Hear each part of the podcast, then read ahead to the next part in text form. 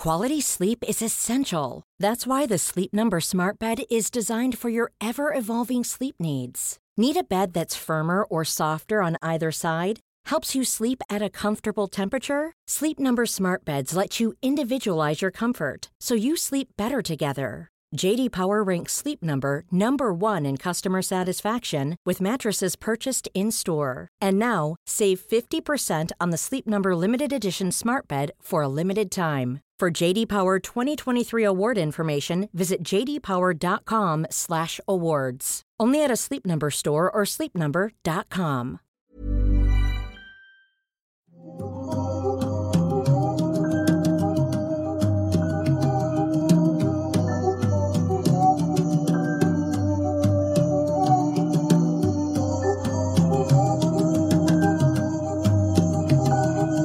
Hola a todos, ¿cómo están? Espero que muy bien. Mi nombre es Emanuel Morales, sean bienvenidos a otra noche más de sábado de Noctámbulos. Estamos muy felices de estar de vuelta, de estar los tres de nuevo, porque no sé, pensé que tal vez alguien iba a faltar hoy, tener presentimiento. No, te, no tiene sentido, todos estamos muy comprometidos con este podcast y creo que solamente fueron unas ocasiones desafortunadas en las que el señor Kevin no pudo asistir, totalmente comprensible, pero aquí estamos, no, no tenemos por qué faltar. No tenemos por qué faltar exactamente. No? Está con nosotros el señor Jimmy. ¿Cómo estás, Jimmy? Muy bien, muy bien. Listo para otro, otro, otra emisión de este grandioso podcast que a todos nos gusta y que nos dedicamos a invertir nuestro sábado.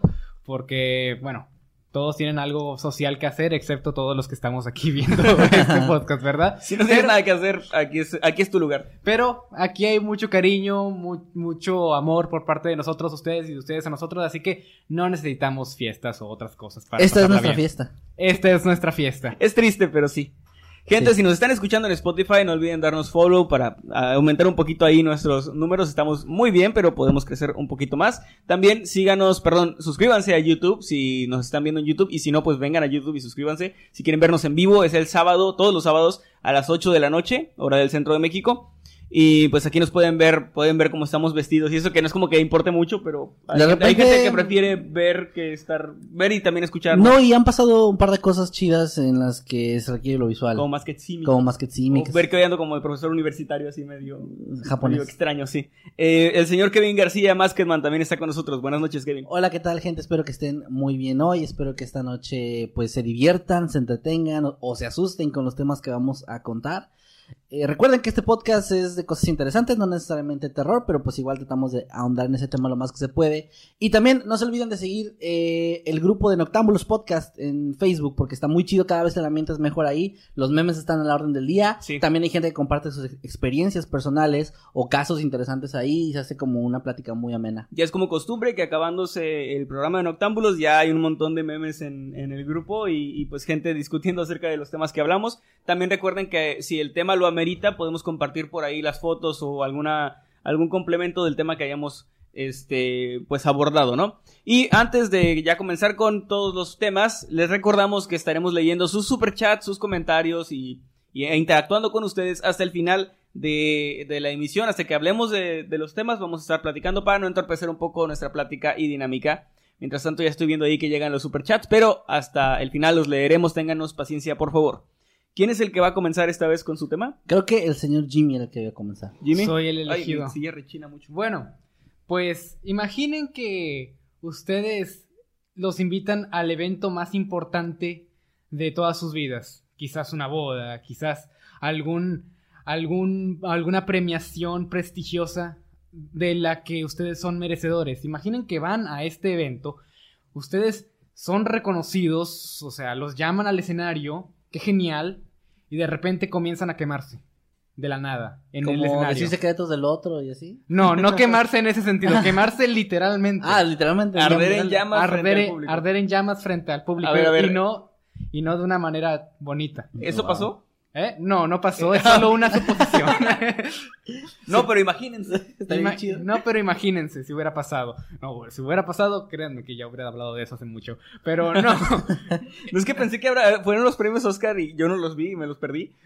Y, y pensé, a lo ¿No mejor alguien, se incendió. ¿No viste me- que Billie Eilish encendió en el escenario?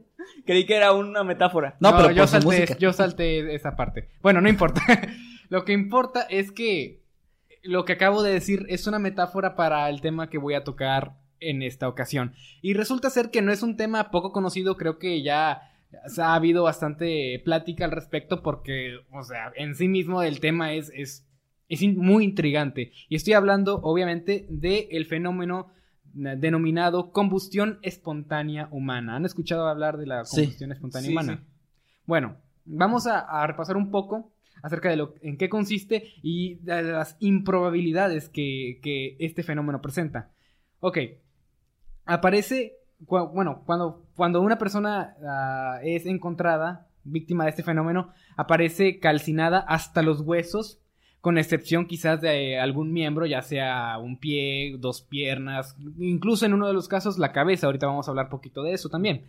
Y las cosas a su alrededor, en gran diferencia, no tienen uh, un nivel de daño tan, pues, concorde con el daño que, sufre la víctima de ese fenómeno, ¿verdad? Y las cosas alrededor de la persona no se queman. No se quema, bueno, sí, sí pueden llegar a quemarse, pero a comparación de la persona que, se, que, prácticamente quedó hecha cenizas, pues es, es ridículo, ¿no? Es, es en teoría pues imposible en primera instancia. Sí, o sea, no es como que hubo un incendio o, o, se le prendió fuego a la persona porque se esparciría. Eso es lo que dices. Sí, exactamente. Entonces, vamos a hablar un poco de, los patrones que ha habido con el paso de los años, porque esto no es algo que ocurrió de un punto muy específico hasta acá con el punto donde nosotros podamos apuntar alguna conspiración o algún tipo de crimen, porque la verdad es que esto sucede desde el año 1600. Ok. Y el último caso registrado, si no me equivoco, fue en, déjenme ver por aquí, en 1966, parece. ¿Es el último registrado? bueno, es el último que yo pude encontrar que, que fue más o menos reconocido. Entonces no es nada frecuente. No es nada frecuente, pero a la vez estos casos son tan, tan separados el uno del otro que es imposible que haya algún patrón, por lo que esto es obviamente una, una condición, pues algo provocado por, ya sea por las circunstancias o por el mismo cuerpo humano, y ahorita vamos a entrar un poco ya en discusión de qué es lo que podría ser realmente. Entonces, vamos a hablar de algunas de, los patrones que, estas, que estos casos han presentado. Normalmente ocurre con personas ya sea con sobrepeso, que tienen algún alerta 1 que tienen algún tipo de vicio como fumar o, problemas con el alcohol o que sencillamente presentan una edad avanzada. Alerta 2. bueno, cada quien lleva una... Eh, no es cierto. no es cierto, estoy jugando. Pero sí. Meses de diferencia, cabrón. bueno, estas son algunas de, de las coincidencias que tienen estas víctimas. Y vamos a hablar un poco acerca de los casos que más han llamado la atención de, la gente en lo que respecta a este fenómeno tan extraño.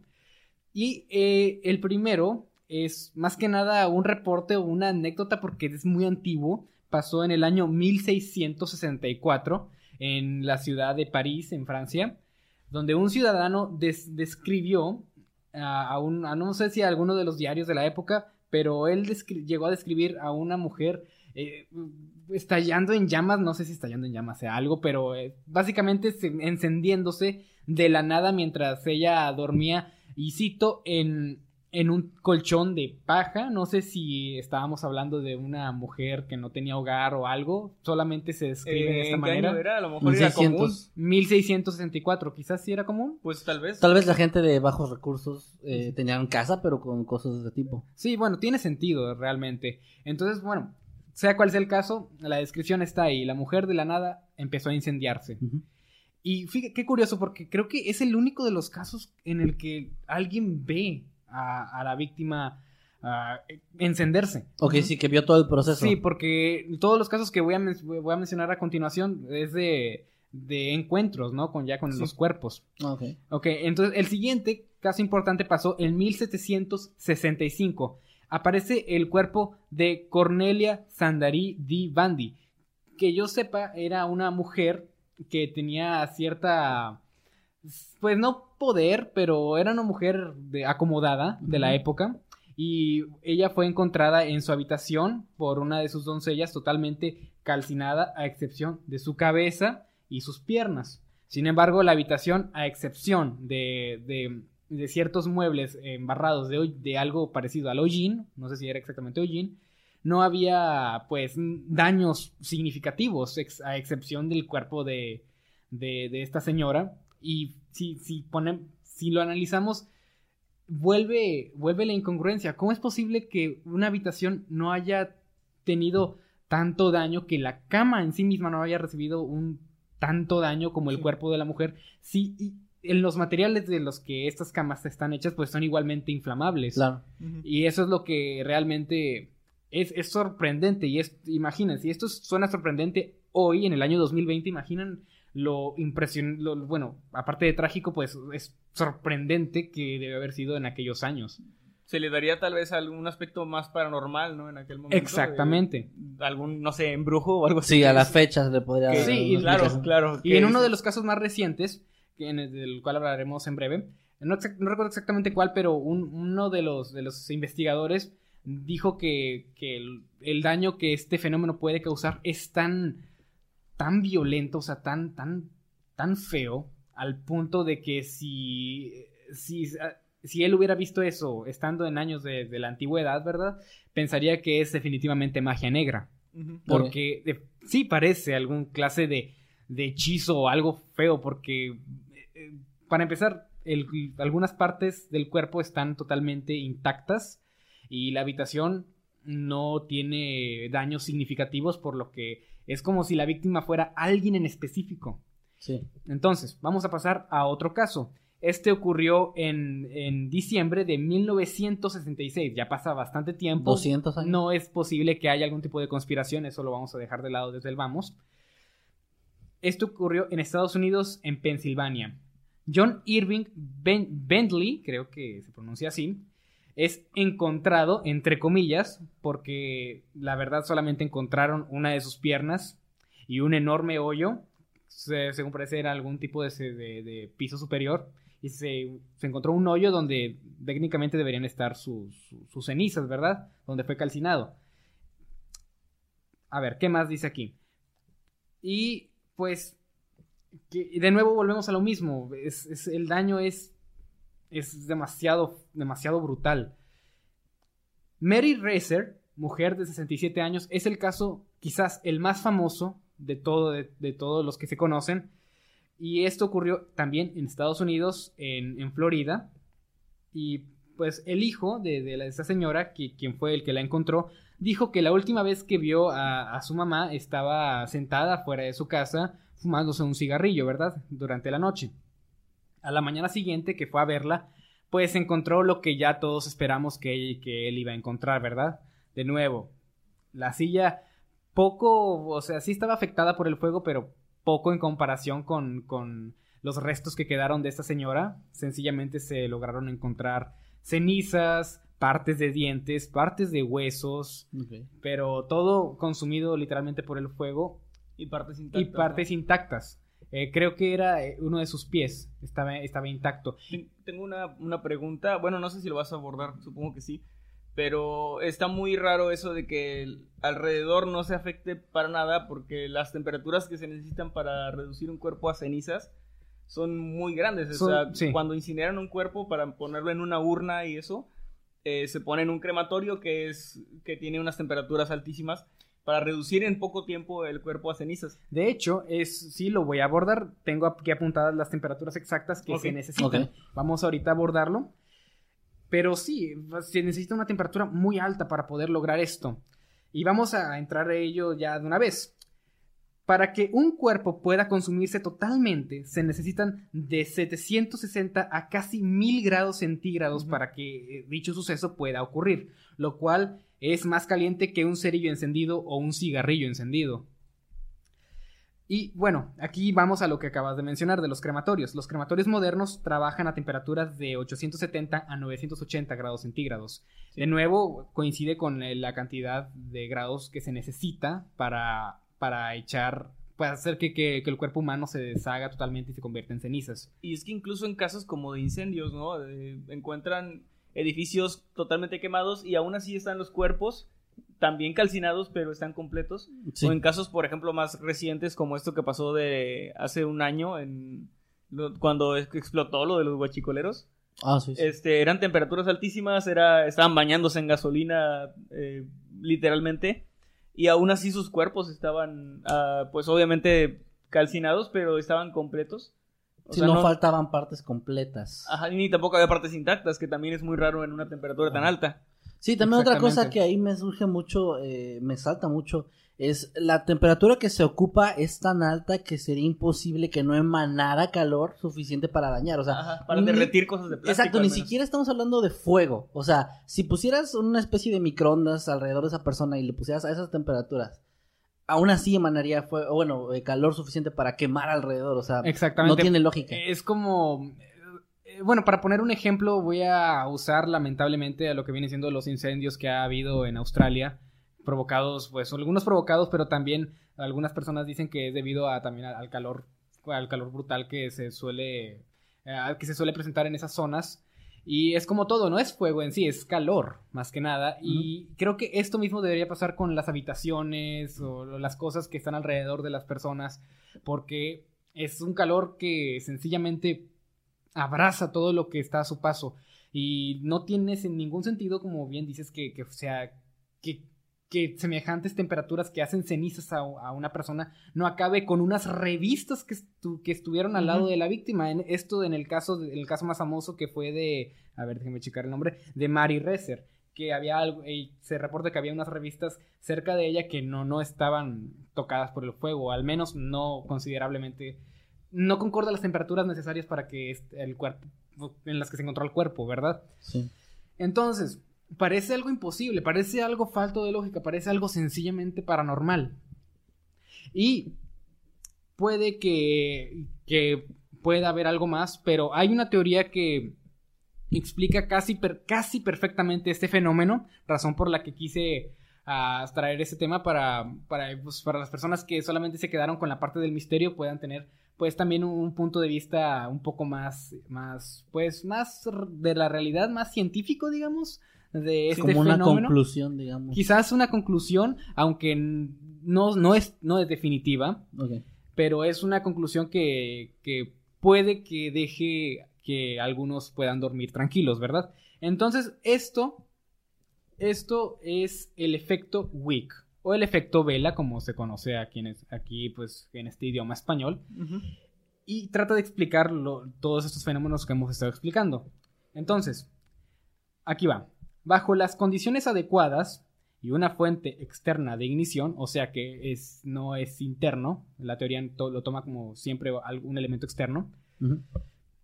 A ver, a ver. ah, el fuego consume la ropa de la víctima. El fuego alcanza la ropa de la víctima y esta actúa como la mecha, de, como, si- como si fuera una vela. Entonces las llamas traspasan la piel a través de la ropa y llegan a la grasa corporal, la cual funciona como si fuera la cera, ¿verdad? En una vela. Entonces, esta grasa actúa como, como el combustible, como bien lo acabamos de mencionar, y hace que esta incineración sea contenida en el cuerpo de la víctima y que esta combustión sea, esta combustión sea lo suficientemente duradera para reducir el cuerpo a lo que se encuentra en muchas fotos. Y para muestra un botón, sé que esto no lo van a poder ver los que están escuchando en Spotify, pero los que están aquí en la transmisión o lo vean después en una, en una remisión en YouTube, pues traje una vela para ilustrarlo, ¿verdad? Un pequeño Si experimento. nos quemamos en vivo vamos a tener mucho rating. Ok, ok, bueno, todo sea por esos benditos views, ¿verdad? ok, entonces, digamos que esto es el cigarro de una persona que, que murió víctima de la combustión externa y la ignición externa que, acabamos de mencionar cubre, pues abraza la, la mecha, en este caso la, la ropa de las víctimas, y que la vela, la en sí, la cera, actúe como la grasa corporal que está dentro de todos nuestros cuerpos. Y pues aquí podemos ver una representación. No es como que el calor, obviamente hace mucho calor dentro de esta vela, Sí. pero no es- eso no significa que, que el- por ejemplo, el gas que está en ese encendedor, si, si lo pongo aquí, vaya a estallar precisamente. Claro. O, o que el, el mantel que está cubriendo la mesa de, de en, este, en, este, en este estudio se, se deshaga por completo. Es una temperatura alta, pero está contenida porque está siendo alimentada sencillamente por la cera que está, pues, en la vela. Entonces, ese es la teoría que se tiene que es más satisfactoria. De hecho, mucha gente experta en esto se van con esta teoría como la definitiva porque curiosamente volvemos a los patrones que hemos estado mencionando, como por ejemplo la- los vicios a fumar y pues la- el, el sobrepeso. La y- señora que mencionaba estaba fumando, ¿no? Sí, Fue estaba La fumando. última vez que la vieron. Sí, la última vez que la vieron y, y este detalle se, se explica deliberadamente, no es solamente al, una descripción porque pues gracias a, a- a lo que, que estaba fumando es que esta teoría en sí tiene mucha de su credibilidad. No explica todos los casos, según, según tengo entendido, pero cubre la gran mayoría y pues eso hace que el misterio de la combustión espontánea pues sea menos eso mismo que acabamos de decir, un misterio, y más como algo muy extraño y desafortunado que no queremos que nos pase nunca. Y según sé, no es solamente que haya una fuente de ignición externa, también debe haber condiciones adecuadas. Esas, pues, eh, estuve buscando y pues no se explican con detalle cuáles son las otras condiciones adecuadas, pero eh, si estas que no se mencionan se, se, se cumplen, pues se puede llegar a pasar lo que les pasó a, esta- a estas personas que hemos estado mencionando. ¿Y qué opinan ustedes? Pues estaría interesante conocer esas otras condiciones que dices, porque eh, sí hay casos de gente que se le ha incendiado la ropa o en incendios donde se queman pero no les ocurre lo mismo, entonces sí tendría que haber alguna otra otra circunstancia, ¿no? Que no que no se conoce aún. Yo recuerdo que, perdón, yo recuerdo que cuando empecé a leer sobre este tema hace ya algunos años, creo que todavía no, no estaba, al menos no daban esta explicación que dices tú ahorita, para mí fue algo nuevo, pero algunas de las teorías que se manejaban era que tenía que ver sí con algo externo, como, o sea, sí se- tal vez alguien que se empezaba a quemar, pero que entre la grasa corporal y el estómago con los gases que produce podían generar, en- o sea, como una condición muy específica Sí. en la cual hiciera como una especie de explosión dentro del cuerpo y por eso no era algo que saliera de las personas, o sea, Y las extremidades y la cabeza quedaban más eh, exacto, porque es lo que está más lejos, digamos, de donde Sí, a lo mejor se originó, ah, exacto, y era como algo, decían que era algo como que se producía adentro, como un tipo de explosión interna, entonces el cuerpo desde adentro se empezaba a consumir y por ende no terminaba pues quemando lo, lo que estaba alrededor. Era una teoría que obviamente tenía muchas fallas porque había Sí. muchas cosas que nos explicaban como aún así porque se consumía por completo y no parcialmente, etcétera, etcétera, etcétera. Y, y bueno, era una de las cosas que también se me hicieron muy interesantes, pero creo que esto es mucho más cercano a lo que podría llegar a ser en algún momento una explicación ya definitiva, como un fenómeno que ya sea 100% explicado, y creo que vamos en un buen paso por ahí. Solamente que sigue siendo muy extraño cómo ha pasado tan pocas veces en la historia que Eh, se sepa. el hecho de que ocurra tan poco, o sea, en tan... Las distancias de tiempo son muy grandes entre cada caso. Eso también te da la idea de que tienen que ser unas condiciones bastante específicas, o sea, cosas muy poco probables, una combinación de cosas muy poco probables que a estas personas desafortunadas les pasó. Porque no, no ha ocurrido, bueno, no se tiene registro o no encontraste nada más para acá de los 60, ¿no? Entonces ahí... No, nada, nada que se, de lo que se hable mucho. Imagínense, ya en tiempos más recientes, si eso pasara, No, sería un escándalo. sería un escándalo tremendo. Habría probablemente videos o cosas así del Sí. momento, ¿no? Tal vez Imagínate que estamos aquí y de repente nos empezamos a quemar de la nada. se puede arreglar. O se quema uno de nosotros y los otros dos quedan intactos. Y solo quedan mis manos aquí. Haci- haciendo así. Suscríbanse. Te ponemos así un Es letrerito un truco que solo se puede hacer una vez. como el El pato Lucas. del Pato Lucas. Eh, Y, pues sí. Pues ahí queda el tema de la combustión espontánea. Es un tema muy interesante de hace muchos años que, que eh, no escuchaba al respecto. De hecho, hace, no sé si ustedes se acuerdan, existían unas revistas muy amarillistas que eran como de cosas insólitas. No recuerdo cómo se llamaba. Mm, no, creo que Como no. de casos así extraños, extraterrestres y así. Entonces me acuerdo que mi papá tenía algunas de esas revistas. Y pues yo llegué a, a leer sobre algunos casos y venía este tema de la combustión espontánea. Y venían casos al respecto y eso. Y me acuerdo que me dio mucho miedo porque me hacía pensar que era algo de lo que no te podías cuidar como en otras cosas. Porque ahí no te decía lo de la mecha y lo de un... eh, algo externo. Era gente que se de repente se empezaba a incendiar, ¿no? Sí. Entonces, por mucho tiempo tuve ese miedo de que a algún familiar o a mí nos pasara que nos empezáramos a quemar de la nada Un miedo irracional. sin ¿no? razón alguna. Ahora imagina que estás totalmente sugestionado por el tema y de repente comienzas a tener mucho calor por alguna razón. digamos que tienes puesto un suéter y hace calor y comienzas a sentir calor y dices, ay, me voy a quemar oh, rayos. Sí. Sí, debe ser horrible. Y sobre todo la gente cercana a, la- a las personas que encontraron debe ser como una paranoia el resto de tu vida de, a la madre, le pasó a, no sé, la persona que yo ubico, ¿no? Sí. Y wow, ya Me esperaremos ahí en 2060 que vuelva a pasar, cada 100 años. A lo mejor es No, como, imagina. A lo mejor es un ciclo. Era, los años, ¿cuántos eran? años de 1600 y diferencia? 1700. Entre los 1600 y 1960 más o menos son los casos más conocidos. Ahí, ahí se ha brincado 1800, pero sí. Es casi que pasa cada 100 años. Así que... Sí, ojo, no estoy diciendo que sean todos los casos que hayan habido, son los más conocidos, los que se más se habló en el momento y de los que se sigue hablando ah, frecuentemente si buscas el tema en internet, en cualquier, eh, cu- cualquier explicación de la web. Ya. Pues sí, muy buen tema, la verdad. Pues y, que- y es uno de esos temas que dan, o sea, están chidos, pero al final te dejan como quiera con el misterio, ¿no? O sea, no podemos A saber. pesar de la explicación, sigue Sí. con muchas preguntas, ¿no? Sigue siendo como, wow, pues quién sabe. Sí, aquí vemos la persona sufriendo la muerte. También eso me llama la atención, lo de la rapidez, porque se supone que se consumen muy rápidamente, ¿no? Sí. Pues sí, sí, eso es lo que se dice, aunque de nuevo, nadie ha estado ahí para verlo de primera mano, a excepción de ese reporte que mencionamos en 1600, pero al ser 1600, pues Sí. no, se, no se tiene pues algo más concreto, más allá de, de eso.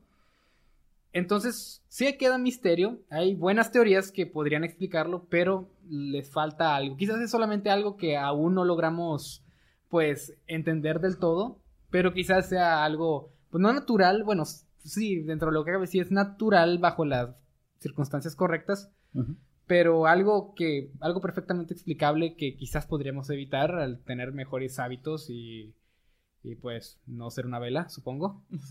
No sea, no sea en una vela, es la, No sean una vela. sí, es el, el- la moraleja De hoy. de este Entonces, episodio. Como vamos a, a pasar de tema, pues vamos a apagar la vela porque... ¿Por Porque qué? luego- Déjala. Pues que quién, quién sabe, a lo mejor si se quema aquí el set o algo. A ver, vamos a intentar ponerla No, ahí. se- ¿y si ah, se no, cae? no cabe. Bueno, vamos a ponerla aquí en medio. En el cable. En el cable para que se cable. empiece a Ah, sí, incendiar. es verdad, es verdad. es verdad. bueno, en ese caso vamos a ponerla donde estaba, no importa. Ahí está. Pues vamos entonces con el siguiente tema. Ojalá Por que cierto, les haya gustado esto, gente. Nada más ahí un apunte. Gracias a Gallo con Tenis y a Pito de Burro que están ahí en el chat eh, moderando como siempre. Sí. eh, Lo siento, tuve spam. que, lo siento, tuve que apagarla. ¿Qué pasó? Porque está como comenzando a chorrear la cera y no quiero que se manche la mesa. Ah, bien. bueno, muy bien. Eh, perdón, sí. Sí, nada más, muchas gracias burro. porque siempre están ahí moderando, chicos. Recuerden, no hagan spam, no hagan no insultos, por favor, y cualquier cosa que quieran decir con respeto. Y pues es una comunidad muy chida, así que no hay que reinarla, por favor. Les recordamos, síganos en Spotify si no lo han hecho, suscríbanse a YouTube si no, no- si no lo han hecho y únanse al grupo de Noctámbulos Podcast en Facebook. Vamos con el siguiente tema, este es mi turno de hablar y bueno, voy a hablarles sobre una, eh, pues es una noticia más bien, es algo que nos estuvieron pasando mucho en el grupo y que fue tendencia en esta semana. Y es acerca de la reapertura después de 14 años del caso de Diego Santoy, conocido como el asesino de Cumbres. No sé si ubican ustedes bien, supongo que tú sí, porque nos tocó vivir esa época de cuando fue, cuando esto estaba en auge. Sí. Pero no sé si a ti, eh, Jimmy, te tocó No, conocer el caso. no, no me tocó conocer el caso. Aquí es donde se nota la edad, güey. Sí, nuestra edad. Estábamos, eh, eh, esto ocurrió- en 2006. O sea, estábamos entrando a la secundaria. Jimmy, ¿cuántos años tenías en 2006? Ah, no, pues no me acuerdo. Nunca para las matemáticas nunca he sido bueno. A ver, a ver. Pues no me acuerdo. 98, 99, 2000, 2001, 2002, 2003, 2004, 2005, 2006. Creo que 8 años, supongo. Creo que sí. Bueno, Ok. yo tenía 12. Mientras estábamos entrando a la secundaria. Estábamos entrando a la secundaria y esto estuvo eh, pues en todos los noticieros durante semanas. Había entrevistas con, con Diego Santoy, con Erika Peña Cos, que era la, la novia de, de este chico, ya, ya señor ahora, bueno, ya hombre mayor, casado, Adulto. adulto. Eh, en ese tiempo él, él creo que tenía 20 años, me parece que creo que tenían 19 o 20 años los dos chicos. Y bueno, para quien no ubique el caso, eh, ¿no has oído nada al respecto, Jimmy? No, y creo que quizás es lo correcto porque ese tipo de personas merecen ser olvidadas. cierto, muy cierto. Pero ahora están otra vez aquí porque reabrieron el caso. Se Esto reabrió. es Rayos. interesante porque realmente sí existen bastantes pruebas de que de que este tipo no no actuó solo al menos. O sea, si es que lo hizo, no, no lo hizo solo. Y también puede ser que tal vez no lo haya hecho él tal cual. Este, hay muchas jovencitas que defienden a Diego Santoy. porque está bien guapo. Pero, este, además de ese argumento, sí existen argumentos válidos para pensar que algo estuvo raro ahí. No, eh, para los que no conozcan el caso, perdón. Apenas decía eso, que lo resumieras como... En el año 2006, en marzo, si no me equivoco, eh, salió esta noticia. Habían asesinado a dos niños. No recuerdo las edades. Voy a buscar aquí entre mi. En lo que. En lo que estoy leyendo. Pero bueno, eran dos niños pequeños. Un niño y una niña. Que eran hermanos de Erika Peñacos. La novia de Diego Santoy. El asesino de Cumbres, como se le conoce. La versión oficial dice que él entró a la casa en la madrugada. Asesinó, creo que primero al niño. Después a la niña, los, eh, al niño creo que lo asfixió supuestamente, o lo, no, lo, lo apuñalaron, perdón. Y, a la, niña, la asfixiaron. Es algo bastante fuerte, de hecho YouTube nos va a desmonetizar esto, pero pues ni modo. Ah, con mi tema nos iban a desmonetizar también, así que tú dale. Entonces no importa. Eh, Diego después, supuestamente en la versión oficial, amenaza a Erika y creo que la cuchilla, pero no la mata. Y luego secuestra a la... eh, me parece que era la persona de servicio, la, la- la muchacha, ¿no? Y la encajuela en un automóvil, se la lleva, y esta es la una parte muy extraña. Se la lleva y luego la deja ir y le da dinero para el transporte porque era muy tarde y pues y ella no tenía dinero. Oh. Así que la deja Ah. ir y se va, se escapa. Después su hermano lo ayuda a escapar. Él supongo que llega y le pide ayuda. Su hermano le- lo trata de llevar por carretera hasta Guatemala, tratan de huir del país. Y me parece que es ahí en Guatemala donde ya los, los este, capturan. Y ahora sí empieza el juicio, empiezan las acusaciones. Y en la versión de la versión de, de Diego Santoy era que Erika, la, la novia, era la que realmente había matado a los niños. Oh, ¿en serio? Esto es, es el plot twist. Eh, Ah. eh, en la versión de él, ella te- le tenía mucho resentimiento a sus hermanos porque eran hermanos de otro matrimonio posterior de la mamá. Eh, de entre todas las cosas que salieron en el juicio era que Diego al parecer también sostenía como relaciones con la mamá de Erika y que Erika estaba muy, eh, pues digamos mal de, de la cabeza, por decirlo así, estaba, tenía, tenía muchos problemas y era Diego era una persona, según como lo describen, como más amable, más accesible, muy sencillo. Y ella, cuando empezaron a andar juntos y eso, ella toma mucho el control de la relación, así como, pero de manera mala, ¿no? O sea, de, de manera como posesiva. Sí. Tóxica que le dicen Ajá, ahora. como, como, dice, como dice la chaviza de, de ahora. Como dicen, así dicen ustedes, ¿no? Así, así- Tóxica. así se dice, tóxico, lo dije bien. Ok, Eh, me están discriminando por mi edad. Entonces, eh, él cuenta en su versión que ella quería, estaba harta de los hermanitos porque la ponían a cuidarlos y ella no los veía como que fuera su responsabilidad. Además, la regañaban muy feo y, o la castigaban cuando a los hermanitos les pasaba algo, como que se ensuciaran y esas cosas. En la versión de él, el hermanito se hace pipí durante la noche y baja y ella entra como en cólera, en un estado fuera de sí y lo acuchilla Oh. bueno, primero le da el cuchillo a Diego y le dice que lo haga él. Y luego obliga a Diego a sostener al niño y ella es quien lo acuchilla. Después de eso suben a la habitación de Erika, me parece.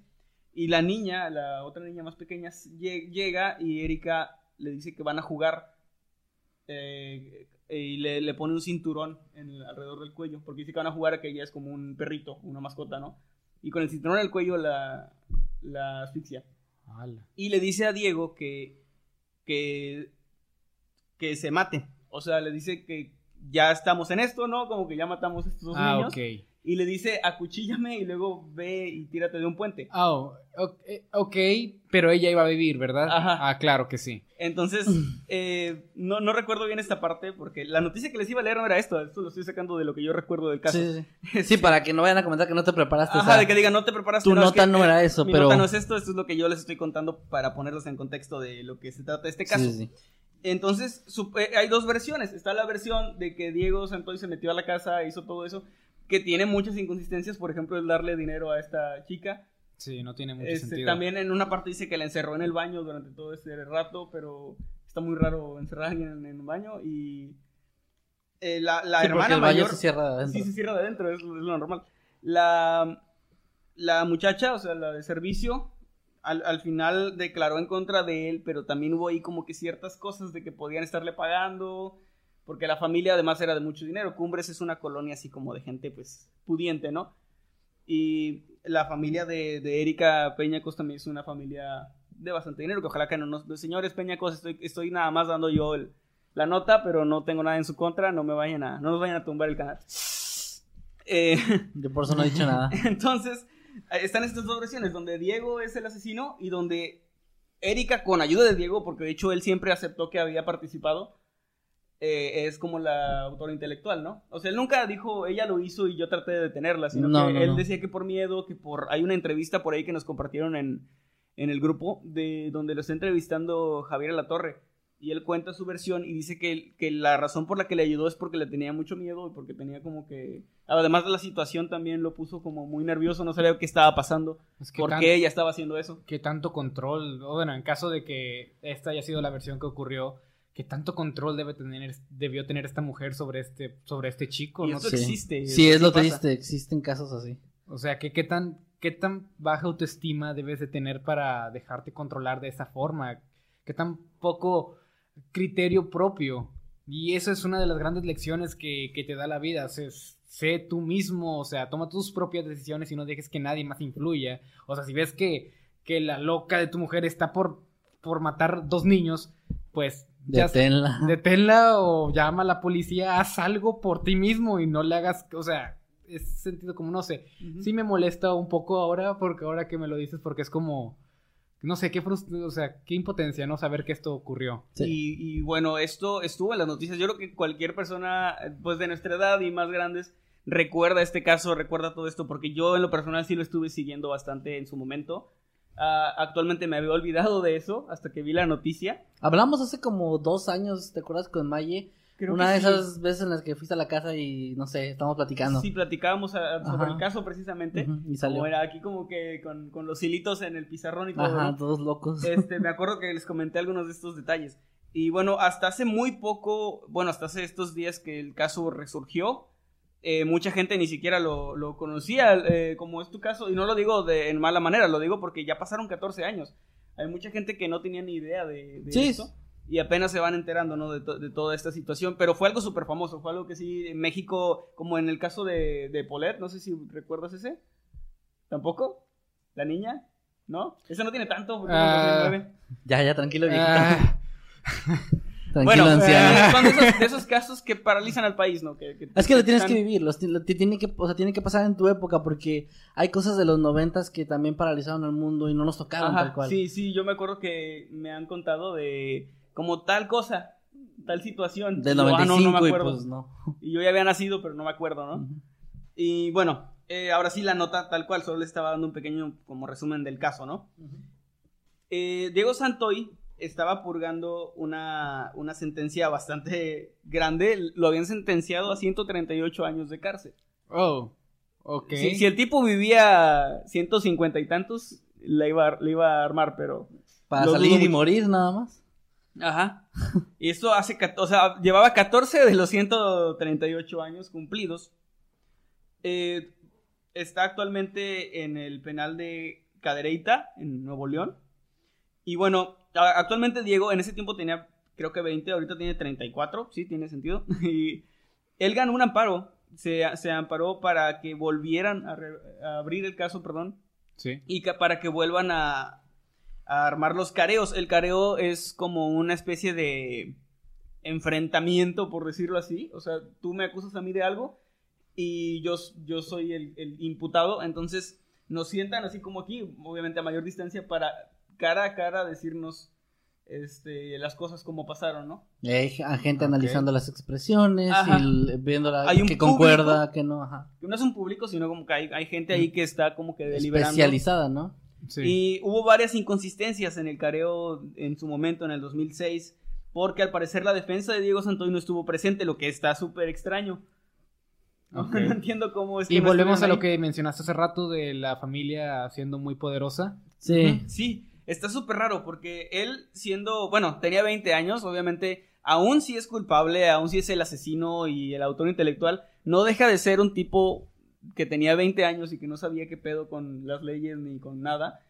Y eh, vi- viniendo además de un extracto social pues bastante alejado un poco de, de las calles, ¿no? Del, incluso nosotros sin, sin ser pandilleros ni nada de eso, tenemos como un cierto conocimiento, ¿no? De, por los barrios donde nos movemos. Pero es- este tipo pues estaba lejos de eso y de alguna manera pudo haber influ- influido ahí la familia, ¿no? Eh, esto es especulación mía, obviamente, no estoy diciendo que sí fue. Pero está muy raro que no haya estado la defensa de él presente durante algo tan importante como un careo donde él está- estaría entonces solo contra los que lo acusan y contra la defensa de los que lo acusan. Está muy extraño.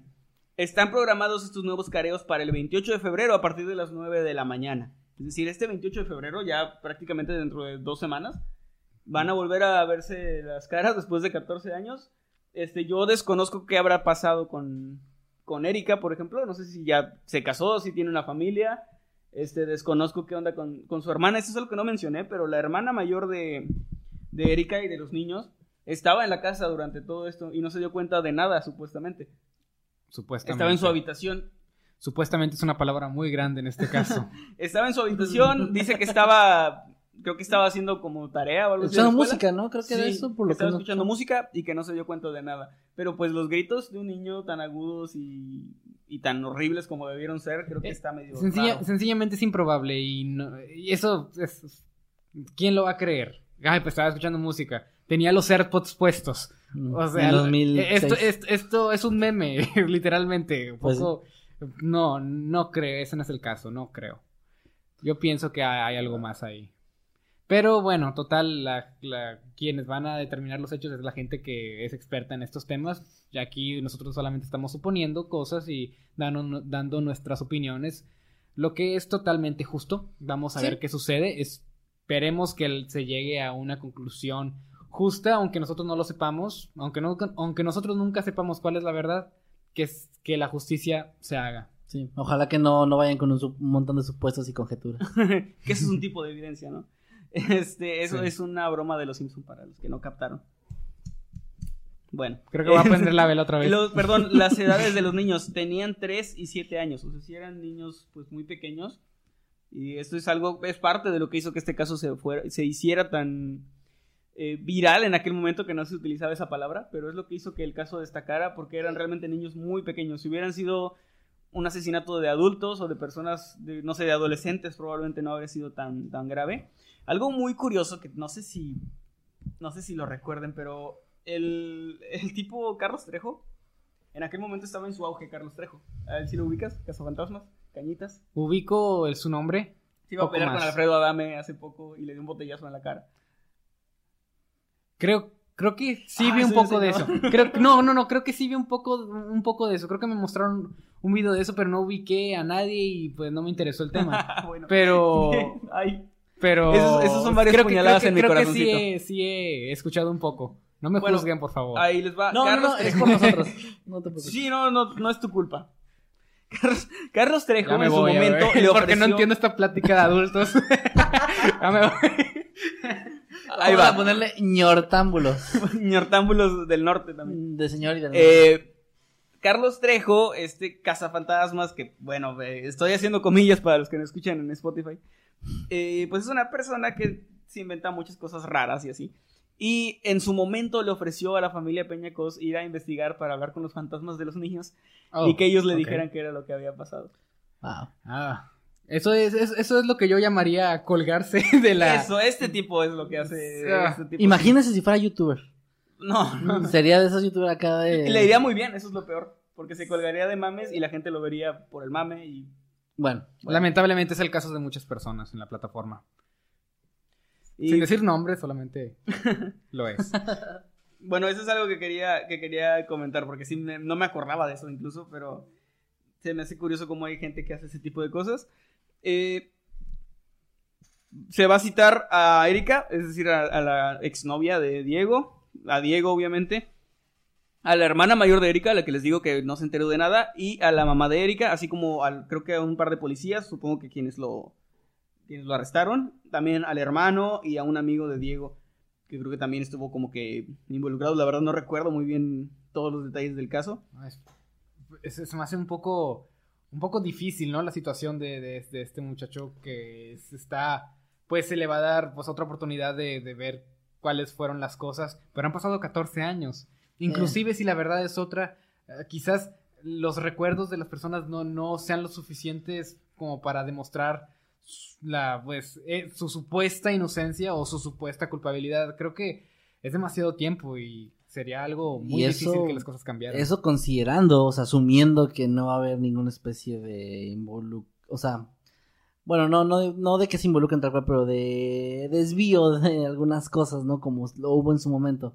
Detalles raros y etcétera. Exactamente. Pero bueno, estamos en un año distinto a 2006. Las cosas, bueno, al menos en, en muchos aspectos es más difícil, pues, pasar por, bueno, omitir detalles porque pues ya estamos en una edad un poco más, de más, mucha más comunicación y mucha más claridad, entre comillas. Sí. Pero esperemos que, que todo se lleve a cabo bajo las normas que tienen que seguirse al pie de la letra. Que y se haga justicia. y que se haga justicia independientemente de para quien sea. Sí. Eh, estoy leyendo aquí un dato, perdón, que dice que Erika Peñaco sí se casó ya con, con otra persona, obviamente. Este, o sea, ella ya está casada, hizo su vida. Y de hecho, Diego Santoy también está casado. O sea, conoció ahí a una groupie, a una fan. No, no, perdón por decir groupie. A una fan, este, de... Es que él, te- él tenía muchas fans, de hecho. Yo recuerdo que cuando lo encarcelaron, algo tienen los convictos que atraen... Los gente. convictos guapos. Sí, que atraen gente. Este, Güey, y no. ella... Y él es inocente, es inocente porque está bien guapo y así. Este, y me acuerdo que, que tenía muchos fans, tenía muchas, muchas chicas que lo seguían y que estaban afuera del penal ahí como que Oh. con carteles de te amo y así. Sí. Ah, y, y pues eh, me imagino que de ahí habrá conocido a alguien y terminó casándose. Y al menos, al, al menos estas chicas que, sal- que estaban ahí con carteles creían en una versión distinta o solo sencillamente Eh, eran no, fans? era porque estaba guapo, no, no creo que tuvieran argumentos, pero sí existen argumentos, o sea, eso es algo que quiero dejar claro. La mayoría creo que de esas chicas solo porque está guapo lo, lo defienden, pero sí existen cosas muy raras y argumentos que podrían hacerte creer que él no actuó solo. No que sea completamente inocente, porque él mismo ha aceptado que ayudó, que fue cómplice de alguna forma a- de esos asesinatos, pero que Erika también es- estaría involucrada y la verdad si es cierto, si está involucrada, entonces merece pagar por ello y merece estar en la cárcel. Al menos, sí. Sí. Y pues bueno, ahí queda la, la nota, era solo como ese, esa noticia. No pensé que se extendiera tanto, pero esa es la noticia de esta semana que Sí, estuvieron. y, y quiero terminar con una, con una pequeña, pues, reflexión. Ah, hay personas que tan solo tras pasar algunos, ¿qué será? Dos años, cinco años en prisión, ya ese, ese, el mundo de la prisión se vuelve todo su mundo. Es suficiente tiempo como para olvidarte. Bueno, en caso de que nadie te visite así, para olvidarte de, de cosas externas, es todo, la cárcel es todo lo que conoces. Y si esto pasa en un periodo corto, tres años, cuatro años, porque ha habido pre- expresos que, que han mencionado eso, que, que después de pasar tanto tiempo en la cárcel, la cárcel se olvidan de todo lo que tenían. Y es- esa es la razón también por la que muchos convictos pues no saben qué hacer después de que salen porque todo lo que conocían se les, se les arrebató prácticamente. Incluso se, se sabe que algunos incluso buscan volver a prisión. Pero vamos a pensar en, en- en este, en este- en este muchacho, ahora un hombre. Ha pasado 14 años ahí. La cárcel es todo lo que conoce. La, la vida dentro de, de la prisión es, todo para él. Al punto de que ha pasado. ¿Cuánto tiempo ha pasado en la, en la cárcel? 14 años, ¿no? 14 Hasta años, ahora. sí. Pues ca- prácticamente toda la vida que. Casi casi toda la vida que puede recordar él es desde prisión, todas sus memorias. Y incluso si, si se hiciera justicia, inclu- incluso si, si él resulta ser más o menos inocente y le... Bueno, no inocente, ¿verdad? Pero, pero que él no fue el ejecutor. Sí. Y que le reduzcan la condena, digamos que eran 130 y, ¿con 38? 38, sí. Ahora se le bajen a unos 10 años más o 20 años. Va a salir, pero qué feo, ¿no? Que 20 años... Igual ya perdió su, la mayor parte de su vida, ¿no? Sí, va, la, la flor de su vida, su juventud, toda la habrá perdido. Es solo una reflexión triste que, que lamentablemente pues pasa mucho en muchos presos que salen de prisión. Sí, Y pues bueno, esperemos que se haga justicia, ya sea de que se condene igual, eh, que se encuentre que sí es culpable, o si es inocente que, que se demuestre también, pero que al final salga a la luz la verdad, sea cual sea. Yo creo que eso sería lo ideal. Pues Y bueno, este fue mi tema, ojalá que les haya gustado. Les recordamos, entre tema y tema, hay que aprovechar para recordarles que nos sigan en Spotify, que se unan al grupo de Noctámbulos Podcast en Facebook. Si les gusta Noctámbulos, tampoco se unan si no les gusta para decir que no les gusta. Pero Ya, ya puse una advertencia ahí. Sí, y eh, también en YouTube aquí pueden suscribirse. Si así quieren hacerlo, recuerden, al final estaremos leyendo sus eh, comentarios y sus superchats. También Señor, aquí saludos a Exonsa que está detrás de los controles. Este, también es quien les está contestando en el chat para que le manden ahí saludos. Luego se confunden y piensan que... que- Esperen, ¿quién ¿Cómo, está cómo están contestando? contestando si Sí. no tienen ahí, pues, Bueno, es pues, Exonsa es Exonsa. desde, desde los controles? Bueno, muy bien, pues eh, me gustaría decirles que voy a cerrar con un- una nota más liviana, más ligera de lo que hemos estado hablando, pero tristemente traigo un caso bastante triste, bastante desafortunado. Es- o sea, si el, el Noctámbulos anterior fue el especial del amor, este es puras cosas descorazonadoras. Puras tragedias. Eh, sí, eh, ser consumido por llamas espontáneamente, injusticias en res- respecto al asesinato de, de dos infantes. Y ahora otra anécdota triste y trágica, se- muy seguramente es trágica. Tristámbulos. ¿eh? Eh, tristámbulos. Pero miren, el, el título de este tema es un tanto engañoso. Se llama El exorcismo de Almanza. Entonces estaría dando a entender que va por la parte paranormal, pero no, de hecho no, no va para nada por Es- ahí. Es, clickbait. Esto ocurrió en, como su nombre lo indica, Almanza, un municipio situado al sureste de la península ibérica, es decir, en España. Por aquel entonces, este lugar tenía tan solo poco más de 20.000 habitantes. No es mucha gente, la verdad, es un pueblo prácticamente. Nuestra ciudad es muy pequeña y hay como 400 mil o algo así. Así es, entonces estamos hablando de un lugar muy pequeño donde, pues, la mayoría, si no es que toda la gente se conoce.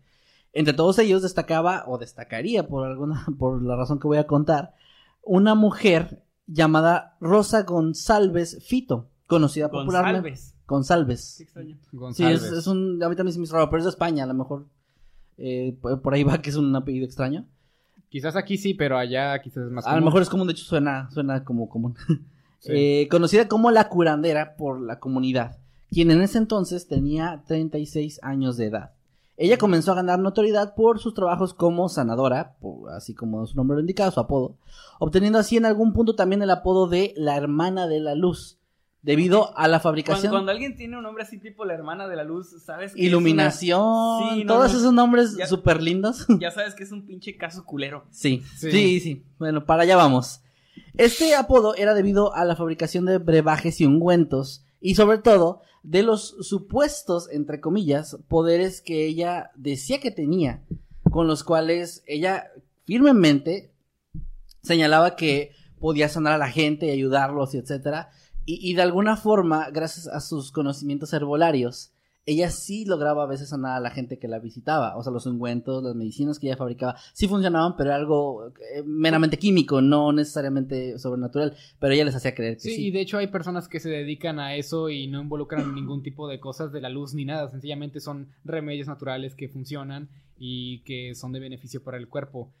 Pero bueno, eso- Es extraño porque esto se podría, o sea, suena una historia que la gente fácilmente podría creer en, en época medieval, ¿no? sí. Pero no, ocurrió en 1990. Oh, ok. A lo mejor, y no es por, no, no es por hacer el comentario O sea, ofensivo. en los ochentas. eh, sí, en los 80. Seguramente vas a decir una referencia que no voy a entender. No, no, no, no, no es por, no es por sonar eh, mal, o sea, por, por sonar denigrante, pero a lo mejor el hecho de que fuera un pueblo no ayudaba mucho porque a veces ciertos lugares eh, poblados no les llega información tanto como ciudades grandes, no se actualizan algunas cosas y a lo mejor este tipo de creencias son más fuertes ahí. Sí, y no me parece nada denigrante ni nada. O sea, eso es el caso de México como país. O sea, Así es. si, si Estados Unidos hace algo, en 10 años México lo va a hacer. O sea, no es O nada, Japón y No es nada que denigre realmente, solamente es a menor escala. Es normal que quizás la información no llega tan fácilmente a los lugares pues menos, menos ventajosos. Así es. Y entonces, pues por eso la gente de este pueblo la conocía como la curandera y la...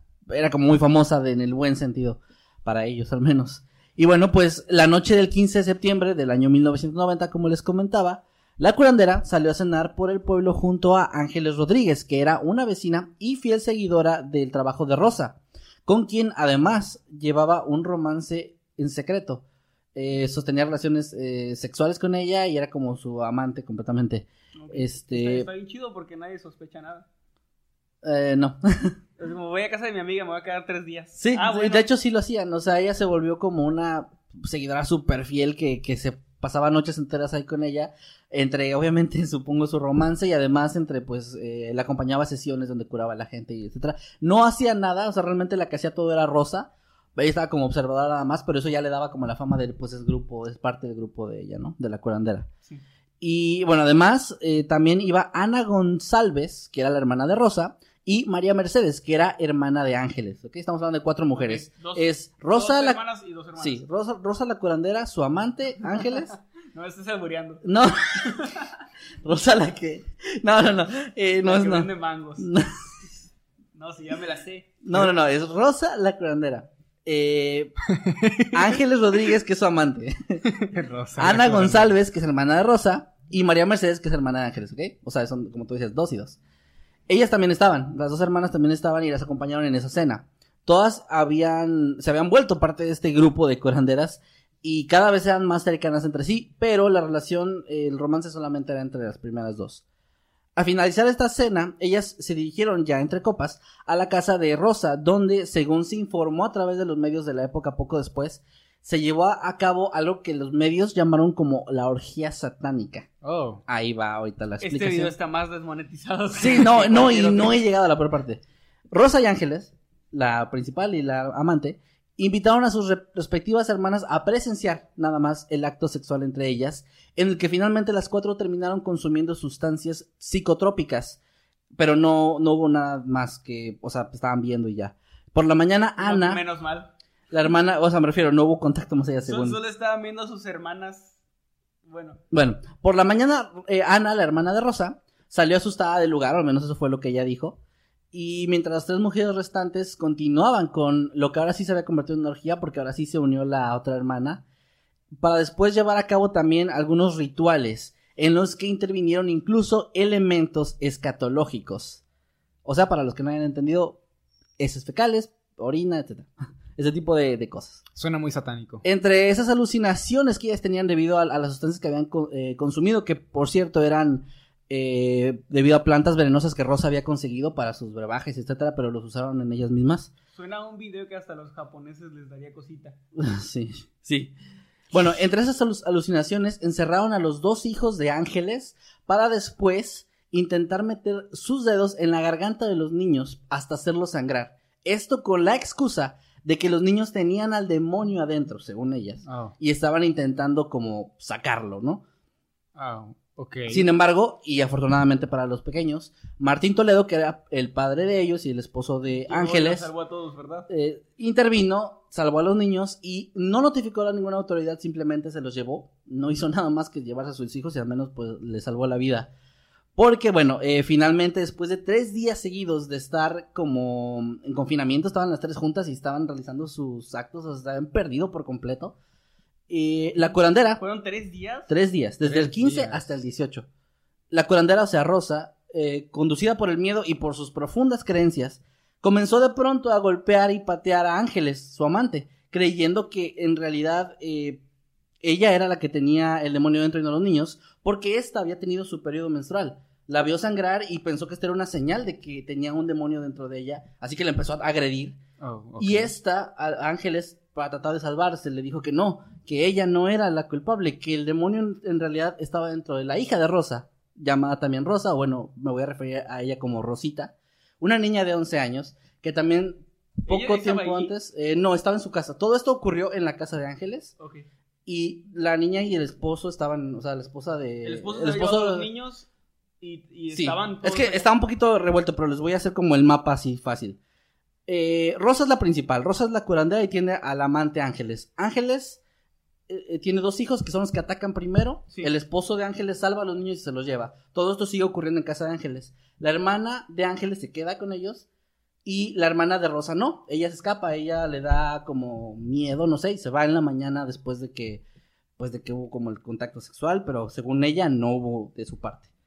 Eh, entonces, de ahí es cuando Ángeles tiene su periodo, Rosa le empieza a atacar, la hermana no hace nada y Ángeles trata de defenderse diciendo, no, no, no, no soy yo, es tu hija la que tiene el demonio, es que lo para presiento. que deje de De atacarla. Entonces, Rosa le hace caso van con la niña, la niña sí ya tenía su periodo, o sea, porque ya estaba ent- entrando en esa etapa de su vida. Y la- entre las tres mujeres, bueno, primero encierran al esposo de Rosa en un cuarto, entre las tres lo encierran en un cuarto, lo, o sea, lo, lo dejan amordazado y encerrado, y van con la niña. A la niña llegan a su cuarto, entre las tres la agarran, la abren de piernas y empiezan a agredirla. Eh, esta parte, bueno, hay... de- Güey, ya estamos desmonetizados. hay, no, bueno, no lo voy a decir aún así porque Ahora solamente trata de Son- evitar de que no lo bloqueen en todo el son mundo. detalles horripilantes. o sea, lo voy a dejar como que son detalles súper horripilantes. Ya está desmonetizado, ya tiene restricción de edad probablemente. Nada más trata de que no nos metan a la cárcel. Ok, ahí va. Solo basta, aquí de hecho yo todo este guion lo anoté así. Solo basta con decir que las autoridades posteriormente confirmaron que a Rosita le habían extraído los intestinos a través de su vagina y que su muerte, bueno, aunque primero dijeron la vagina y después dijeron que fue por, por el ano, porque pues creo que no tiene sentido de los lados, pero bueno, el punto es que lo Tiene hicieron. sentido solo si rompa. Ah, maldita sea, no Bueno, quiero ok. pensar en esto. Eh, El punto es que así sí, es lo tiene que sentido decía. si lo piensas, pero es eh, el tratar de, expresarlo es, un- es Es demasiado horrible. Sí, enfermizo. sí, de verdad es horrible. Eh, y bueno, su muerte se había producido tras sufrir de un choque hipovolémico. Para los que no sepan, como yo cuando estaba leyendo esto, que es un choque hipovolémico, eh, aquí Wikipedia dice que es a menudo llamado shock hemorrágico, un síndrome complejo que se desarrolla cuando el volumen sanguíneo circulante baja a tal punto que el corazón se vuelve incapaz de bombear suficiente sangre al cuerpo. Sí. ¿Ok? Básicamente se desangró, digamos. Ajá. Si Ajá, ponen- poniéndolo en términos, en términos sencillos, se desangró. Exactamente, gracias. De hecho, para así la explicación súper sencilla. Y bueno, debido a todo el caos y los gritos de sufrimiento de la pequeña, los vecinos que estaban preocupados por lo que pudiera estar pasando en la casa de los, de los González, eh, llamaron a las autoridades, quienes encontraron al esposo en la habitación encerrado y a las tres mujeres que estaban haciendo como una especie de danza con cánticos alrededor del cuerpo ya sin vida de la niña. Y pues sí, ya llevaba algunas horas eh, de haber fallecido. Las mujeres fueron inmediatamente arrestadas y, bueno, las arrestaron, pero no fue sino hasta 1992, dos años después, estuvieron Ajá. encarceladas ese tiempo, que finalmente, y después de recibir los resultados de un análisis psiquiátrico, la fiscalía tomó la decisión de absolverlas del Ay, crimen, no tras considerarlas inimputables debido a sus problemas mentales, entre los que figuraba un estado psicótico agudo con enajenación mental, entre otros más. Ok, ok, o sea, están muy locas y por eso no, no van a la cárcel, pero Eh. iban a un centro psiquiátrico el resto de su puta vida, ¿no? Eh, sí, eh, de hecho fue porque decían que, o sea, básicamente la sentencia fue que, que fueron a un, a un, bueno, que lo tengo escrito, las, sent- las sentenciaron a ser internadas en un centro psiquiátrico por un periodo de tiempo no especificado, eh, porque decían que, pues en el momento en que hicieron eso no estaban conscientes debido a las drogas y que el tiempo que llevaban, o sea, los tres días que habían llevado haciendo eso, como que ya les había alterado la mente, alterado que estaban prácticamente ya locas, o sea, no, no eran conscientes ni, ni, ni eran por tanto responsables, supongo. No, y no las encarcelaron. Y ahí aquí viene la peor parte. Con excepción. Espérate, ¿cómo que la peor parte? O sea, la peor parte de la sentencia. Con Ah, excepción de Mercedes Rodríguez, que es la hermana de la, de la amante, quien fue completamente absuelta del delito de asesinato, ya que su participación directa en los hechos nunca pudo ser probada. A pesar de que en los testimonios de Rosa y de Ángeles sí. Dicen que sí. Mercedes, eh, o sea, dicen que sí, pero no hubo ninguna prueba, entonces... Salvó la meche. Sí, y bueno, pasaron estas mujeres por lo que, por lo poco que pude investigar ya después, porque hay muy, muy poca información después de esto, este, pues siguen ahí, siguen en un centro psiquiátrico y de hecho, pues sí, o sea, sí, eh, el análisis psiquiátrico eso sacó, realmente se volvieron locas, pero, pero aún así no cumplieron ninguna ¿Y sentencia justa. siguen vivas? O sea, están ahí. Fíjate que lo estuve buscando en varias fuentes y no viene ya nada de ellas, o sea, lo último que se, que te tiene es eso, que está, que, que recluyeron ahí Pues y ya. si vamos a hablar de eso, pues yo pienso que seguramente sí siguen vivas y olvidadas en algún centro psiquiátrico y quizás eso es lo mejor que pueda pasar tomando en cuenta lo que hicieron estas mujeres. O sea, que el nivel de depravación es, es tan, tan alto que ya desmonetizamos esta transmisión. Perdón, Eh, miren, la verdad es un, es un caso horrible. Eh, ya hemos hablado de casos más o menos similares de, de que alguien con unas creencias de algún tipo muy fuertes hace ese tipo de cosas creyendo que está salvando a un, a un ser querido. Pero en, entiendo en este parte de caso, sacarle los intestinos por la vagina a una niña de 11 años es salvarla de algo. bueno, es que según estas, esta señora y según las creencias que tenía, estaba según ella como Eh, exorcizándolo. espera, no, es que hasta ahorita volví a caer en cuenta de que esto se llama el exorcismo de... Ajá, o sea, él... eh, O sea, ella creyó que esto era un exorcismo. Creyó que su amante tenía al demonio dentro porque ella te- te- tenía como una especie de premonición. Es que les repito, ella pensaba que tenía poderes. Entonces Sí, sí sentía se como una premonición de, ay, algo malo está cerca de mí. Vio que Ángeles, su amante, menstruó. Dijo, ah, esa es la señal que me están mandando de que tú eres la que tiene el demonio aquí dentro. No la pinche orgía con popó. No, esa no. Esa no. Eh, entonces la empezó a, a- a golpear. la mujer está horrible. eh, le dice, no, es tu hija. Van con la hija y dice, ah, sí, sí, es mi hija. Entonces ella piensa que la hija tiene en el vientre, al, a- o sea, piensa que está embarazada y que está embarazada de- de- del diablo. Qué, qué ignorancia, porque el periodo significa prácticamente lo contrario. o sea, no, Bueno. no entiendo. O sea, te- ahí, ahí te das cuenta que a pesar de que no es un caso tan antiguo como algunos otros que hemos mencionado, Si no es de los 80s. eh, a pesar de eso, eh, era, obviamente había mucha ignorancia alrededor de esta gente porque pues no, no tenía ni puta ni siquiera de cómo funciona el cuerpo humano en ese sentido. O, o era una excusa, no sé. O sea, yo no sé qué pasa dentro de la no, cabeza no o creo qué que pasó. haya sido excusa. Yo pienso totalmente que perdieron la cabeza en medio de estos actos asquerosos que estas mujeres estuvieron practicando por más de tres días. Creo que es más que suficiente para, para, para volver a una persona ya de por sí mentalmente inestable, pues ya hacerla perder por completo el juicio. O y, y lo que mencionaste me pareció muy interesante acerca de que esto era todo lo que ya sabían, ya, ya no sabían nada, ya se perdieron ahí. Y pues es básicamente lo que pasó y, y es aterrador ni siquiera tra- tratar de imaginar cómo sería perderse de esa manera tan horrible.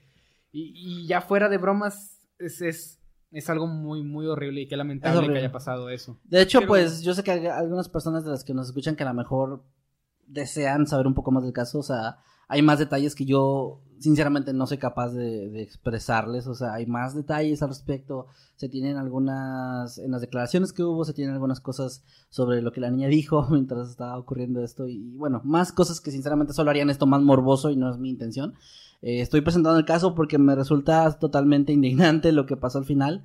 Me resulta otro más de esos casos en los que la, la, la persona que es culpable de todo esto sale de cierto modo sin nada, o sea, eh, o sea, yo no, no digo Sin que haber la... pagado, ¿no? Sí, haber no, no hubo justicia tal cual, o sea, y una niña de 11 años que, que de la nada su mamá la ataca es... Es horrible y bueno, pues ahí queda el caso. ¿verdad? Prefiero pensar que sí estaban locas por mi propia salud mental Ah, a creer que, que eran conscientes de lo que estaban haciendo. sí. Y Bueno, gente, pues aquí quedaron los casos. Ya, esto está desmonetizado, ya vamos a decir, vamos, vamos a decir groserías, vamos a orinar aquí en la mesa. No, no, nada. por favor. No Ya. solamente estamos desmonetizados, sino que también nos deja con una vibra tan, tan como que tan puso- depresiva, tan pesada, es como que Se puso chale. muy pesado el ambiente. Sí, qué triste que este noctámbulo tenga que terminar así. Es- Pues no Bueno, tiene que terminar vamos- así, vamos a leer los superchats. Sus- vamos a ver sus comentarios. Vamos a leer sus comentarios y todo. A ver, ¿qué tenemos por aquí? Tenemos a Gustavo Toya, que nos da 50 pesos argentinos, muchas gracias. Y dice, gracias por las historias que traen cada directo, divertido y terrorífico. Nada mejor que esperar cada sábado para estar junto a ustedes. Un abrazo enorme. Un abrazo, Gustavo. Un abrazo hasta Argentina. Dice aquí Angie Bautista, como siempre el Kevin más gore. Bueno, no es que yo quiera hacer gore, es que si encuentro un caso que me interese, aunque sea, aunque me, me haga sentir tanto asco como este, pues lo expongo aquí. Bien, ¿qué más tenemos aquí? Jimmy. Ah, a ver, espérenme.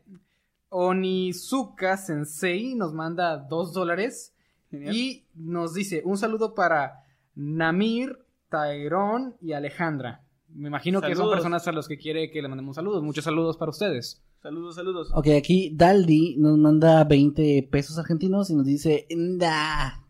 Esto dice, se los juro, N-D-A-H. Eh, Nda. Ah, ¿Es un becerro? Es un becerro.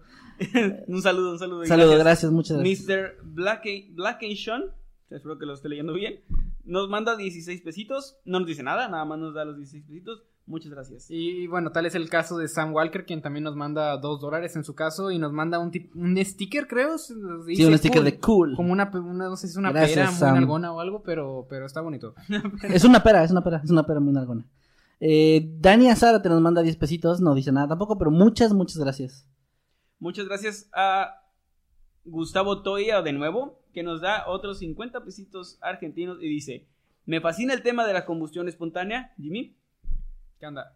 Dice terror. Ah, terror y me dices que ciencia. lo lea, a ver. No, no, no, o sea, porque es tu tema. Dice, me fascina el tema de la combustión espontánea, estaba bien distraído. Terror y ciencia, buen combo. Eh, aporto con otro super chat, ya que YouTube se pone de mala onda. Gracias. Ah, muchas gracias. Qué lindo, muchas gracias. Para poder seguir tocando, tocando estos temas feos. Sí, esto ya estaba desmonetizado casi desde el inicio. Sí. Gracias también Lobo Hernández por un el dólar que nos está dando. Muchas, muchas gracias. Igualmente a, a Daniela Ortiz Giraldo nos manda 20 pesitos y dice, me encanta su programa, sigan así, se les quiere. Muchas gracias.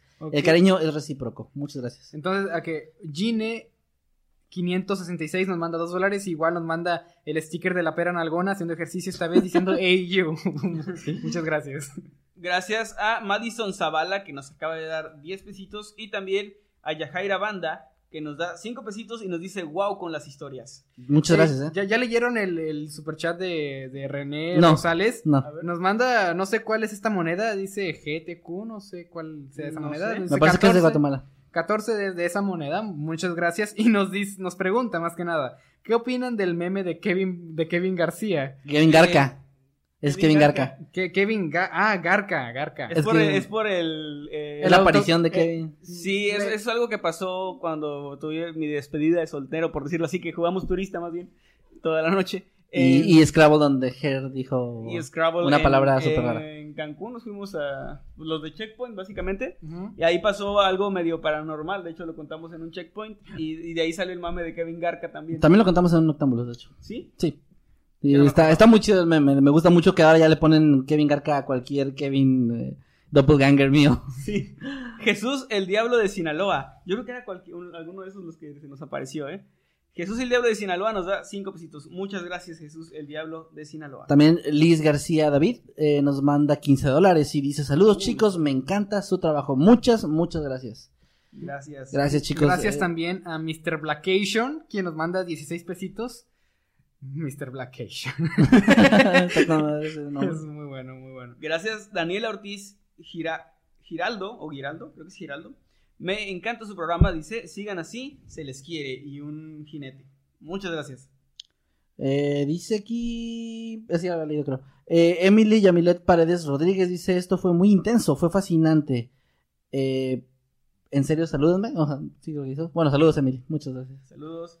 Que ya leyeron el, el superchat de Jesús, el diablo de Sinaloa. Sí. Lo acabo de leer. Ah, sí. ok, ok, ok. Dice Elena CC, manda 20 pesitos. Muy buenos temas, chicos. Salúdame, Jimmy, porfa. Ah, muchos saludos para ti. Elena CC. Ele- ah, Elena CC, sí, ya nos ha mandado varios superchats. Muchos saludos. Por aquí estuve leyendo a alguien que te pedía saludos, Jimmy, porque la habían plantado o dejado sola en el 14, pero no vi quién es. Aquí dice, eh, Futu-chan dice, Jimmy, salúdame, hoy me dejaron plantada. Ay, qué triste. No importa. El, el Día del Amor y la Amistad no, no, no se trata nada más de, de amor, también se llama amistad. O sea, Porque tú eh, sientes eh, amor y es- ella es- amistad. Estate con tus, con tus amigos, con la gente querida a ti. No todo es, no todo es solamente la pareja, también tus amigos. O sea, pasas, o sea, Claro. puedes pasarla muy bien. No necesitas necesariamente de una pareja. La puedes pasar en- genial con la gente que aprecias más, tus amigos. Fuera, fuera de broma, yo he de decir que algunos de los mejores 14 de febrero que recuerdo de mi adolescencia, sobre todo, esa época súper eh, de inseguridad y etcétera, Sí. eh, la pasé con amigos, la pasé con mis, o sea, hacía amigos que éramos solteros varios, entre hombres y mujeres, de que, ah, vámonos a salir juntos y estaba chido, o sea, no, no, no, no es razón para deprimirse, de hecho también recuerden, las, eh, los rechazos son parte de todo esto. sí. Ya, ya, ya fue el especial, ya fue la semana pasada, pero digo, para los que ahorita están como tristes, no se sientan así, No lo van a superar, créanme, en 10 años cuando todo esto haya pasado van a recordar esto con, con risas, etcétera, ¿no? Y recuerden que nadie está obligado a andar con ustedes por presión social. Eso es muy feo. Es mejor que les digan que no. Y Y háganlo en Y privado. superarlo, sí. Háganlo en privado, por favor. acaba de llegar otro super chat. Este de René Rosales de nuevo. Y dice: Son quetzales. Lo que les Ah, envié. genial. Wow, Muchas quetzales. gracias, René. Dicen, Tom me está pidiendo que diga Tusa. ¿Así ya? ¿Tusa? Es es que no sé, debe ser algo de la canción, pero yo no la he escuchado, así que no sé si eh, la tengo que decir en un tono. Profesor Emanuel Naikerola dice. Ah, sí, es que vienes de, de profe de. Ah, profe. Profe de, de algo intelectual, como de Filosofía, filosofía. De filosofía. ah, De letras. Pero- pero- Aristóteles. Pero me bañé, o sea, tiene que ser como de. Sí, te hace falta el cabello más. Ajá. Sí, porque para algo de libros tiene que ser cabello largo. Muy bien. Cantentusa, dicen. Y bueno, creo No, que no. ahora sí fueron todos los superchats. Vamos a leer algunos comentarios más. ¿Cuántas toneladas pesa Kevin? Dice. Ninguna tonelada todavía, pero algún día. Emanuel me hizo una ignoración, dice David Isaac. Pues te acabo de leer, David, y creo que desperdiciaste la oportunidad. Ah, dice aquí, inolvidable, así me dicen mis examores, así se llama. Gracias por poner el número de noctámbulos, así llevo la cuenta de cuántos sábados tengo sin salir.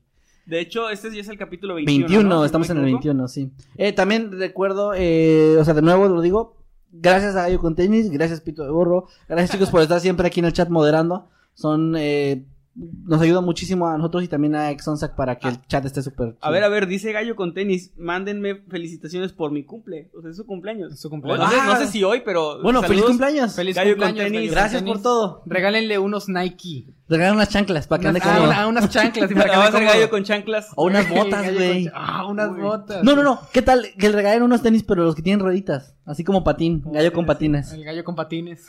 Hay que hacerlo especial. Gracias, eh, Ceniza DJ, creo que hace así, que nos da 10 pesitos y dice thank you. Y nos da, La- eso es la misma pera, creo que dice. La pedita nalgona. Perita También nalgona. Z Dansky o Zdansky nos manda 20 pesitos y dice: Saludos desde Tel Aviv, Israel. Wow. Wow. Ok, pronun dice pronuncia mi apellido. Ok, pues muchas gracias, la verdad.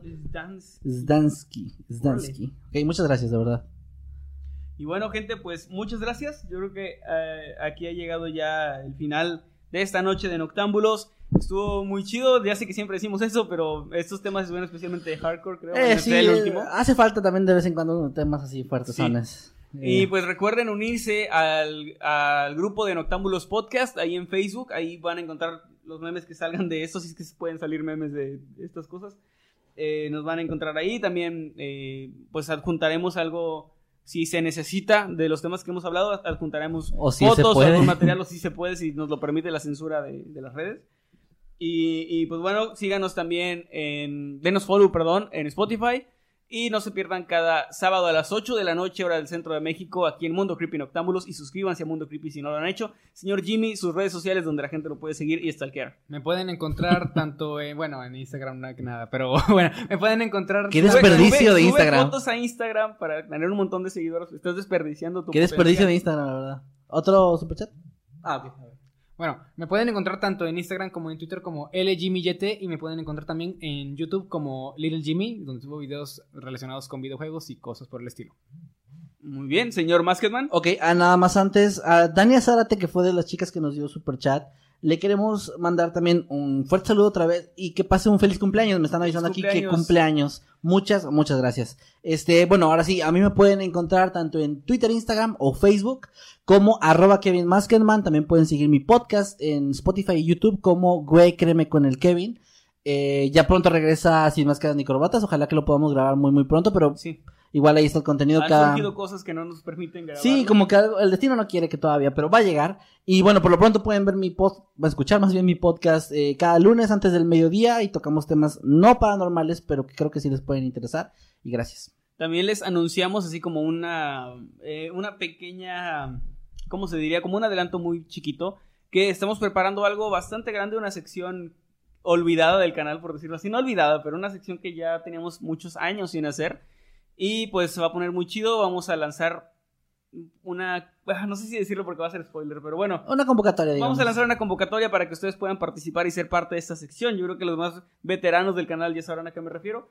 Vamos a tener invitados y bueno. Invitadazos. eh, invitazos de lujo. Y bueno, pues ya, ya se, y se irán dando cuenta. Ahí ya un, un, un invitado ya spoileó un poquito, pero vamos a, vamos a, este, no, no importa, está bien, vamos a, a- a hacer lo posible para que todo salga de lo mejor. A mí me encuentran tanto en Twitter como en Instagram como arroba emanuel-night. Yo sí subo cosas a Instagram, pero no importa.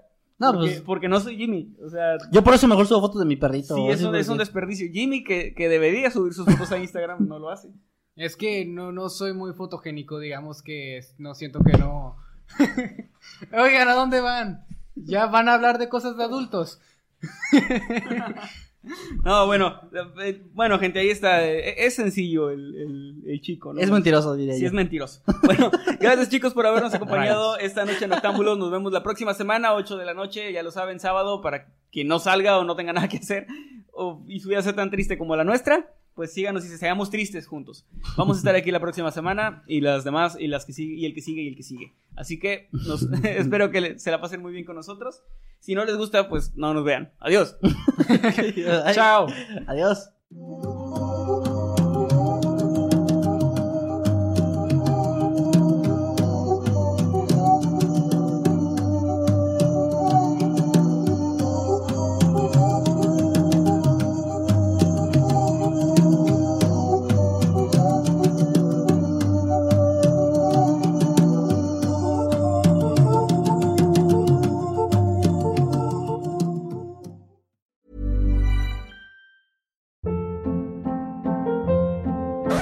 Hold up. What was that? Boring. No flavor. That was as bad as those leftovers you ate all week. Kiki Palmer here, and it's time to say hello to something fresh and guilt-free. Hello Fresh. Jazz up dinner with pecan-crusted chicken or garlic butter shrimp scampi. Now that's music to my mouth. Hello Fresh. Let's get this dinner party started. Discover all the delicious possibilities at hellofresh.com.